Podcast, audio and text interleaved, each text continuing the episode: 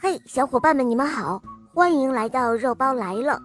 今天我们带来的故事叫做《小肉包找睡眠》。本期节目由梦百合特约播出。不知道是什么原因，这段时间小肉包晚上总是失眠。他的好朋友小狼告诉他说：“我教给你一个好办法。”当你睡不着的时候，就闭上眼睛，在心里数绵羊，数着数着你就睡着了。晚上，小肉包按照小狼教他的办法来数绵羊，可是他数到天亮还是没有睡着。后来，小肉包的另外一个好朋友猪耳壮又告诉他说：“呃，小肉包，我有一个好办法，要是睡不着。”你就在睡觉之前用热水泡泡脚，听一些轻松的音乐，然后再数星星，就可以睡着了。到了晚上，小肉包按照猪耳壮说的去做了，但还是没有睡着。唉，也许我的睡眠被小妖精偷走了。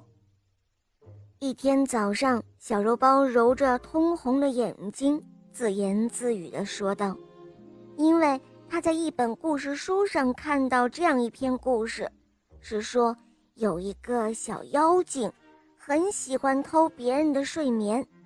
他呢，就将偷来的睡眠做成了各种各样可口的点心吃掉。因此，小肉包决定去找偷睡眠的小妖精。”然后把自己的睡眠要回来。他离开了家，看到有一位兔爷爷愁眉苦脸地坐在一颗大萝卜上。原来这颗萝卜太大了，兔爷爷年纪很大，扛不动。小肉包说：“哦，你好，兔爷爷，我帮你把萝卜扛回去吧。”这个萝卜可真是又大又沉。小肉包费了很大的劲儿，流了很多汗水，才将它扛到了兔爷爷的家里。告别了兔爷爷之后，小肉包又出去找偷睡眠的小妖精了。他走啊走，来到了一棵树下，看到有一只小松鼠坐在那儿，呜呜地哭着。原来，小松鼠不小心踩中了猎人的夹子。一条腿被夹伤了，小肉包用了很大的力气，才将这夹子从小松鼠的腿上拔了下来。然后，小肉包又背着小松鼠，把它送到了猴医生的诊所里，这才放心的离开。小肉包继续去找偷睡眠的小妖精，忽然，他看到有一只小猪。在吃力的搬运着石头。哦，你搬石头做什么？小肉包问小猪。我的房子被风刮倒了，我想用石块砌一座更加牢固的新房子。小猪说道。小肉包看到小猪搬石头非常辛苦，所以他决定要帮他一把。小猪砌房子需要很多的石头。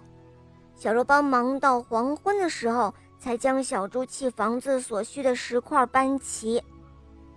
谢谢你了，小肉包。天快黑了，你就在我这儿休息一晚，明天再去找你的睡眠吧。”小猪说道。小肉包想了想，答应了小猪的邀请。吃过晚饭，他枕着天鹅绒面料的枕头，在小猪的房间里睡下了。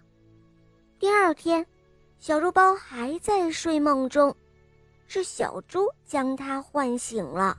小肉包，小肉包，快醒醒！天大亮了，你得去找你的睡眠了。小肉包睁开眼睛一看，发现太阳已经升得老高了。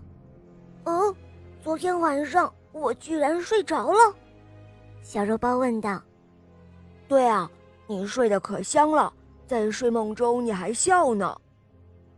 小猪认真的说：“哦，太好了，不用去找了，我的睡眠它自己回来了。”此刻的小肉包别提有多高兴啦！